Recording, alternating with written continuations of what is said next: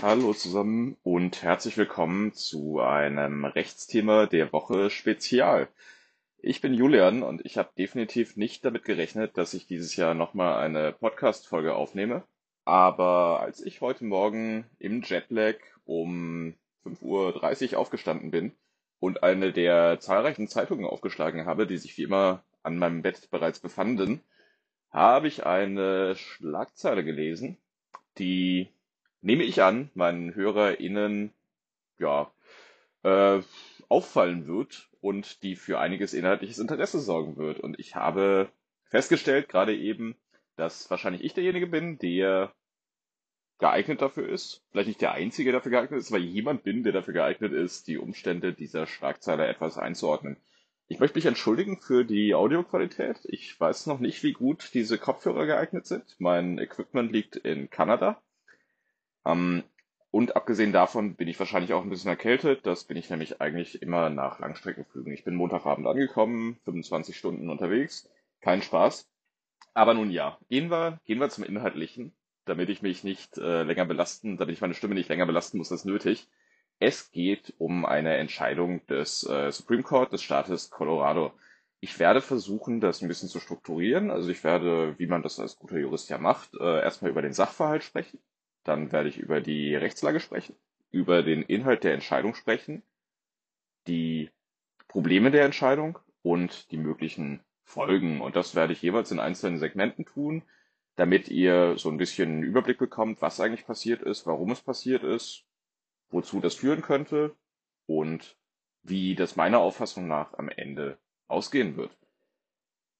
Die Schlagzeile lautet, und das, was wir untersuchen werden, lautet, ähm, Donald Trump ist vom Staat Colorado von den Wahlzetteln für die republikanischen Primaries für die Präsidentschaftswahl 2024 gestrichen worden, aufgrund der Insurrection Clause aus dem 14. Amendment äh, Section 3 der US-Verfassung. Das ist das Thema dieses äh, Rechtsthema der Woche Spezials. Und ich freue mich mit euch, gemeinsam diese Reise zu unternehmen. Gut, jetzt wissen wir Bescheid, wie die Audioqualität ist. Es klingt, als sei ich in einer Badewanne. Ich kann zusichern, dass ich nicht in einer Badewanne bin. Ich wiederhole, ich bin nicht in der Badewanne. Wir beginnen mit dem Sachverhalt oder Tatbestand der Entscheidung das, worüber der Colorado Supreme Court entschieden hat. Wie uns allen noch in schlechtester Erinnerung ist, kam es am 6. Januar 2021 zu einem Aufstand, einem gewalttätigen Aufstand vor dem US-Kapitol anlässlich der Auszählung der Stimmen und Zertifizierung der Stimmen der US-Präsidentschaftswahl. Donald Trump, der damals noch amtierende Präsident, gerade abgewählt, ähm, war daran nicht unerheblich beteiligt. Unter anderem hat er eine Rede gehalten, die von vielerlei Seiten so verstanden wurde, als würde sie zu äh, Gewalt auffordern, als würde sie dazu auffordern, dass seine UnterstützerInnen die, ähm, die Mitglieder des Kongresses mit äh, Gewalt davon abhalten sollten, ihren Pflichten nachzukommen. Und abgesehen davon hat Donald Trump das dann auch Ganze, das Ganze dann auch noch in üblicher geschmackvoller Weise medial begleitet, etwa mit diversen Tweets und ja, hat sich dann so Stunden später äh, deeskalierend geäußert und gesagt, Leute, äh, es ist äh, dumm, jetzt noch weiterzumachen, geht nach Hause, was jetzt auch keine riesige Distanzierung war, sage ich mal, nun ja. Das ist der Sachverhalt. Ähm, wie wir wahrscheinlich auch noch alle in Erinnerung haben, ist Donald Trump nunmehr nach drei Jahren, fast drei Jahren der Präsidentschaft von Joe Biden, der aktuell führende Kandidat in den republikanischen Primaries, die Anfang 2024 jetzt beginnen werden. Das heißt, es bestehen Aussichten, dass Donald Trump zur nächsten Präsidentschaftswahl wieder antreten dürfte. Das darf er grundsätzlich auch. Es gibt zwar ein Amtszeitenlimit, das sind acht Jahre, hat er aber logischerweise nicht erreicht, da er ja nicht wiedergewählt wurde. Der Sachverhalt war also, beziehungsweise die rechtliche Frage, die sich dann an dieser Stelle stellt, war, kann ein, eine Person nach dem 14. Amendment der US-Verfassung, Section 3, der sogenannten Insurrection Clause, ausgeschlossen werden von Wahlen für das Amt des Präsidenten, der Präsidentin. Diese Frage stellt sich insbesondere deswegen, und dazu kommen wir gleich im Detail, weil es ja das sogenannte Impeachment-Verfahren gibt, also quasi eine formale Anklage in der Legislative. In, in dem Fall dann, dass das Repräsentantenhaus quasi Anklageartikel vorlegt und der Senat äh, über diese Anklage entscheidet mit re jeweils relativ großen Mehrheiten. Das ist gegen Donald Trump ja versucht worden. Es kam zu dieser Anklage, es kam zu diesem Impeachment, aber die Mehrheit dafür gab es dann letztlich nicht, weswegen er im Amt verblieben ist. Das ist sogar zweimal passiert und einmal davon eben nach diesem 6. Januar 2021. Ähm, das heißt, die Frage, wie das Impeachment und diese, diese Insurrection Clause sich zueinander verhalten, wird eine der interessanten Fragen sein in diesem Kontext, weswegen das Impeachment oder dass es das gegen Donald Trump gab, natürlich so ein bisschen zum Background des äh, Falles gehört, auch wenn es keine unmittelbare Rolle spielt. Das ist der Sachverhalt, über den wir reden. Jetzt sind wir alle auf dem aktuellen Stand und wir gucken mal, was dann da jetzt so sich für rechtliche Fragen stellen, beziehungsweise was denn unsere Rechtsgrundlagen eigentlich sind. So, nun haben wir den Sachverhalt und ähm, ich habe jetzt gerade tatsächlich schon, also ich kämpfe noch ein wenig mit der Technik. Ich habe gerade eigentlich schon die Rechtslage aufgenommen, aber muss ich jetzt wohl nochmal machen. Also, wir beziehen uns auf das 14th Amendment, Section 3 der United States Constitution also den 14. Zusatzartikel Absatz 3, die sogenannte Insurrection Clause oder Aufstandsklausel. Dieses äh, 14th Amendment ist ein Teil der Reconstruction Amendments, die also im Jahr 1868, glaube ich, nach dem amerikanischen Bürgerkrieg erlassen wurden, um das politische System der Vereinigten Staaten wieder zu stabilisieren. Das muss man ein bisschen im Hinterkopf behalten, dass das äh, eben der Bürgerkrieg war, dass also ein Aufstand der Staaten gegen den Bund da eine Rolle gespielt hat. Und das ist eben auch so ein bisschen der historische Hintergrund dieses Amendments. Das Amendment lautet, und ich habe es gerade schon live übersetzt, ich werde es nochmal tun, ähm, keine Person, die vorher einen Amtseid geschworen hat als Mitglied des Kongresses oder Mitglied eines Staatsparlaments oder Mitglied der Exekutive oder Judikative eines Staates oder als ein Officer der, der Vereinigten Staaten, als ein Amtsinhaber, Amtsinhaberin der Vereinigten Staaten. Keine dieser Personen, das ist der persönliche Anwendungsbereich, keine dieser Personen darf, wenn sie, zweite Voraussetzung, an einem Aufstand oder einer Rebellion teilgenommen hat gegen die Vereinigten Staaten oder eine solche Rebellion unterstützt hat oder die Feinde der Vereinigten Staaten unterstützt hat. Wenn also eine solche Person es gibt mit einem Amtseid und diese Person nach dem Leisten des Amtseides einen Aufstand unterstützt hat, darf eine solche Person nicht mehr Senator in oder Mitglied des Repräsentantenhauses werden oder Wahlmann, Wahlfrau des für Präsident und Vizepräsidentin oder any office, civil or military in den Vereinigten Staaten halten. Also kein Amt halten. Also wir haben einen Personenkreis. Das sind alle Menschen, die eine Amtszeit geleistet haben. Ähm, in diesem Fall kommt nur in Betracht Officer of the United States. Das ist also die erste Rechtsfrage, die wir uns stellen. Dann haben wir den zweiten Teil. Dieser Officer of the United States muss sich an einem Aufstand oder einer Rebellion beteiligt haben. Zweite Voraussetzung. Und wenn das passiert ist nach dem Leisten des Amtseides, dann ist diese Person nicht mehr wählbar für any office of the United States. Wiederum also dieser Office-Begriff, dieser Amtsbegriff. Das ist die Rechtsfolge. Diese Rechtsfolge kann rückgängig gemacht werden bei, äh, mit einer Stimmenwert von zwei Dritteln in jeder Kammer des Kongresses, aber das ignorieren wir jetzt mal. Die Frage, die sich stellt, ist also, ob die Beteiligung von Donald Trump an den Ereignissen des 6. Januars a. ein Unterstützen eines Aufstandes war B, ob Donald Trump unter den Personenkreis Officer of the United States im Sinne des äh, 14. Amendments fällt. Und drittens, ob die, das Amt des Präsidenten oder der Präsidentin generell unter any office under the United States fällt. Die Rechtsprechungslage zum äh, 14th Amendment ist sehr dünn. Es ist seit dem Jahre 1921 nicht mehr angewandt worden. Damals wurde es angewandt gegen einen Herrn Viktor Berger oder Viktor Berger, ein ähm, Deutsch-Amerikaner, der sich anti-interventionistisch über den Ersten Weltkrieg geäußert hat, also gegen ein Eingreifen der USA und außerdem Sozialist war. Diesem guten Mann wurde die Wählbarkeit abgesprochen durch ein Staatsgericht und das hat der US Supreme Court damals 1921 aufgehoben. Dieser Sachverhalt ist aber nicht so richtig übertragbar auf die heutigen Verhältnisse. Insbesondere finden wir keine Antwort auf die Frage, ob es da denn auch um die Präsidentschaft geht. Wir befinden uns also so ziemlich im luftleeren Raum, könnte man sagen. Und deswegen werden wir im nächsten Schritt so ein bisschen schauen, was denn die Probleme sind, dabei diesen Gesetzestext, diesen Rechtstext anzuwenden auf den hiesigen Sachverhalt und auf Donald Trump. Um die Probleme zu analysieren, müssen wir uns natürlich zunächst die Entscheidung des Colorado Supreme Court anschauen. Es ist zunächst wichtig zu wissen, wie dieser Supreme Court politisch orientiert ist, denn das spielt natürlich eine Rolle bei den Chancen bei, äh, im, im Falle des US Supreme Courts, ob diese Entscheidung dann bestätigt wird. Der Colorado Supreme Court ist komplett berufen von DemokratInnen. Das heißt, er ist eher als progressiv einzuschätzen, wobei das natürlich nicht unbedingt heißt, dass jetzt alle RichterInnen super ultraliberal sind. Das äh, ist, so funktioniert das nicht. Ähm, aber grundsätzlich schon eher als liberal zu bewerten. Definitiv keine riesigen Trump-Fans. Ich glaube, das kann man auch recht gesichert sagen. Das ist also zu berücksichtigen. Auch unter diesen RichterInnen gab es nur eine 4 zu 3 Mehrheit. Wobei die äh, drei Gegenstimmen sich nicht auf inhaltliche Fragen beziehen, also nicht sich zur Anwendbarkeit des 14th Amendment äußern, sondern sich nur in Anführungsstrichen auf verfahrensrechtliche Fragen beziehen. Sprich, diese drei Gegenstimmen heißen nicht, dass drei RichterInnen gedacht haben, das 14th Amendment ist auf äh, Präsidentschaftswahlen, auf denen die PräsidentInnen nicht anwendbar. Das kann man dem nicht entnehmen.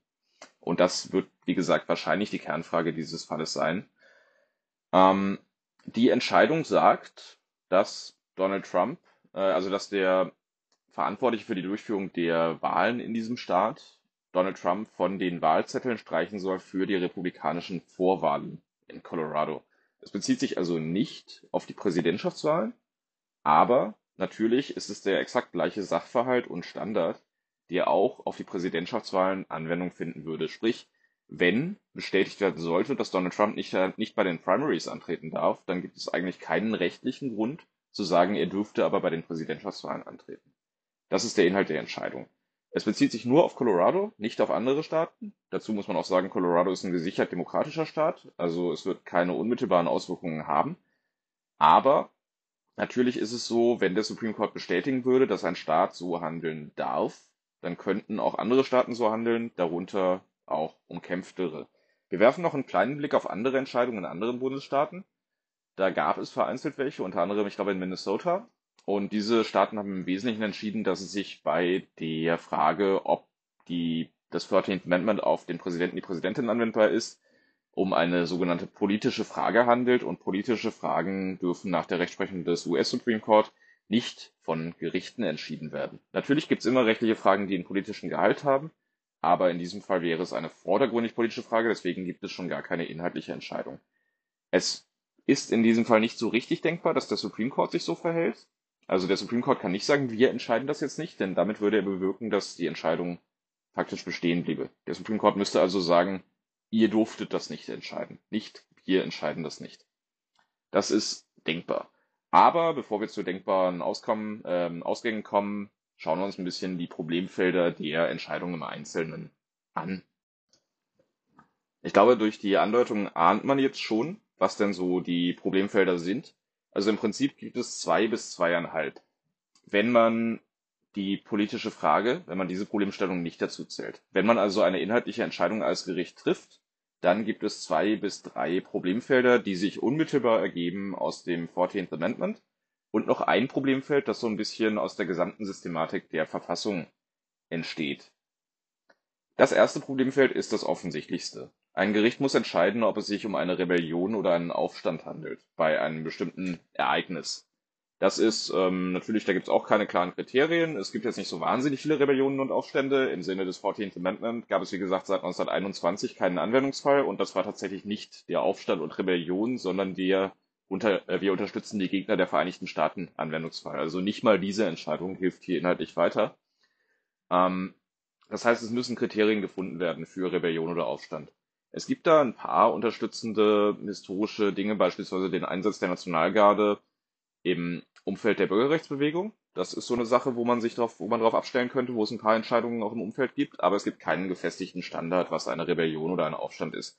Allerdings muss man da jetzt aus politischer Perspektive sagen, es gibt wahrscheinlich kein Interesse daran, eindeutig festzustellen, dass der 6. Januar kein Aufstand war. Ob es ein Interesse gibt, festzustellen, dass es einer war, ich denke schon eher. Ähm, aber wenn man bei einer anderen Frage rausfallen würde als Gericht, müsste man natürlich diese Frage gar nicht entscheiden, dann könnte man diese Frage einfach offen lassen. Also ich glaube, es wird, es ist sehr unwahrscheinlich, dass diese Entscheidung letztlich an der Frage Aufstand ja oder nein scheitern wird. Nichtsdestotrotz ist es natürlich eines der Problemfelder, die sich relativ offen stellen. Und dann haben wir die anderen anderthalb bis zwei Problemfelder. Und das ist der Begriff des Officer of the United States beziehungsweise des Office of the United äh, under the United States. Also wir haben einmal den Amtsinhaber, die Amtsinhaberin mh, mm, der Vereinigten Staaten und einmal das Amt der Vereinigten Staaten. Und es gibt das Argument, dass das Präsidentschaft, die Präsidentschaft hier ja nicht drunter fallen kann, da ja im Prinzip alle Ämter, die in der Verfassung genannt werden, oder zumindest die wichtigen Ämter, die in der Verfassung genannt werden, nämlich Senatorin oder Mitglied des Repräsentantenhauses oder äh, Wahlmänner, Wahlfrauen für die Präsidentschaft oder Vizepräsidentschaft, die werden ja alle ausdrücklich genannt, während die Präsidentschaft oder Vizepräsidentschaft selbst nicht ausdrücklich genannt wird.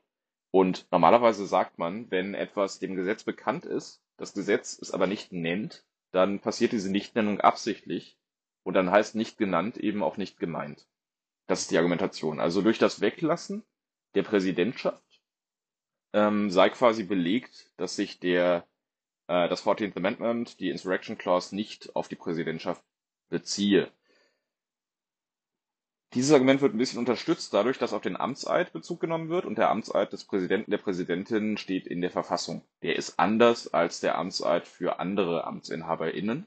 Das ist so ein bisschen ein Zusatzargument, dass dieses Argument unterstützt, dass äh, die Präsidentschaft nicht unter Officer of the United States fällt. Es gibt aber natürlich das Gegenargument, dass die Anwendung auf die Präsidentschaft selbst so offensichtlich sei, so offensichtlich von der Verfassung gewollt sei, dass die Framer geglaubt haben, das sei nicht relevant ist, auch nochmal ausdrücklich zu erwähnen. Den kann man folgen. Aber man muss objektiv betrachtet sagen, es gibt hier ein textuelles, starkes Gegenargument. Der Text der Verfassung spricht wahrscheinlich eher, ich sage nicht ausdrücklich, ich sage nicht zu 100 Prozent, aber wahrscheinlich eher dagegen, dass dieses äh, 14th Amendment, dass die Insurrection Clause hier Anwendung findet. Sage ich ganz neutral, versuche ich ohne Gedanken an die Person Donald Trump zu sagen. Aber das ist das größte Problem dieses Sachverhalts. Ob die Unwählbarkeit dann auch für die Präsidentschaft gilt, ist auch ein bisschen offen, denn dafür müsste die Präsidentschaft ja wiederum ein Office under the United States sein. Aber diese Frage würde, sich wahrscheinlich gar nicht stellen, wenn man schon dazu käme, dass Donald Trump kein Officer der Vereinigten Staaten war. Und abgesehen davon ist die Frage auch ein bisschen weniger wichtig, denke ich. Also es ist ein bisschen eine ähnliche Antwort und äh, sie würde nie wichtig werden, wenn nicht vorher die andere wichtige Frage entschieden wird. Sprich, das ist das eigentliche Problem, das ist der eigentliche Kern des Falls, ob äh, der oder die Präsidentin äh, Officer of the United States ist oder nicht. Und daran wird sich alles weitere richten, wenn es denn eine inhaltliche Entscheidung des Supreme Court der Vereinigten Staaten geben sollte, und da bin ich im Satz unterbrochen worden. Ich habe offenbar ein 5-Minuten-Limit pro Segment auf dem MacBook. Das ist interessant zu wissen. Aber ich war ohnehin fertig. Ich war fertig mit der Analyse. Jetzt ist die Frage, was als nächstes passiert. Die Entscheidung kann mit der Berufung angefochten werden zum Supreme Court der Vereinigten Staaten. Das wird sie werden. Das hat das Team von Donald Trump wenig überraschend schon angekündigt. Und die Wahrscheinlichkeit ist sehr, sehr hoch, dass der Supreme Court inhaltlich entscheiden wird, beziehungsweise zumindest entscheiden wird darüber, ob Gerichte entscheiden dürfen. Der Supreme Court wird mit der bekannten konservativen Mehrheit von 6 zu 3 entscheiden. Das heißt, es gibt einen gewissen politischen Nachteil. Allerdings gibt es den politischen Vorteil, dass diese Mehrheit grundsätzlich sagt, sie findet äh, es gut, wenn Staaten eigenständig ihre Belange regeln dürfen. Sprich, eigentlich könnte man sagen, politisch findet diese Mehrheit gar nicht schlecht, wenn Staaten für sich selbst sagen dürfen, ach, wir wollen aber nicht, dass diese Person wählbar ist. Andererseits ist es natürlich relativ offensichtlich eine Frage, die die gesamten, dass die, die Vereinigten Staaten in ihrer Gesamtheit betrifft.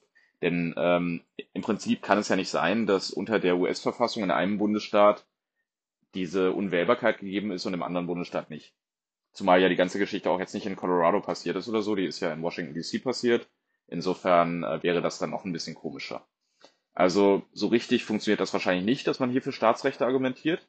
Und damit ist einer der politischen Vorteile, die man hier vielleicht rausziehen könnte, schon ein bisschen weg. Andererseits sind die Justices des Supreme Court jetzt nicht unbedingt enge Freundinnen von Donald Trump, obwohl er sie größtenteils nominiert hat. Das muss man auch bedenken. Also es ist schon so ein bisschen rausgekommen in den bisherigen Entscheidungen, dass es sich um JuristInnen handelt und dass sie juristische Entscheidungen treffen werden.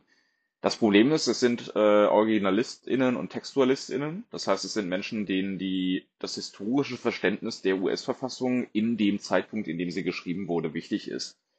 Und es gibt, wie dargestellt, Argumente dafür, dass die Präsidentschaft damals tatsächlich nicht gemeint war. Die Frage, ob sie hätte gemeint sein sollen, ist bei dieser, bei den Anhängern dieser rechtlichen Schule irrelevant. Bei den demokratischen Mitgliedern, also den progressiven Mitgliedern des Supreme Court, wäre diese Frage, wie es sein soll, durchaus relevant. Aber bei den TextualistInnen, den OriginalistInnen ist diese Frage nicht von Belang. Sprich, es spricht schon einiges dafür, dass der Supreme Court diese Entscheidung wieder aufheben wird.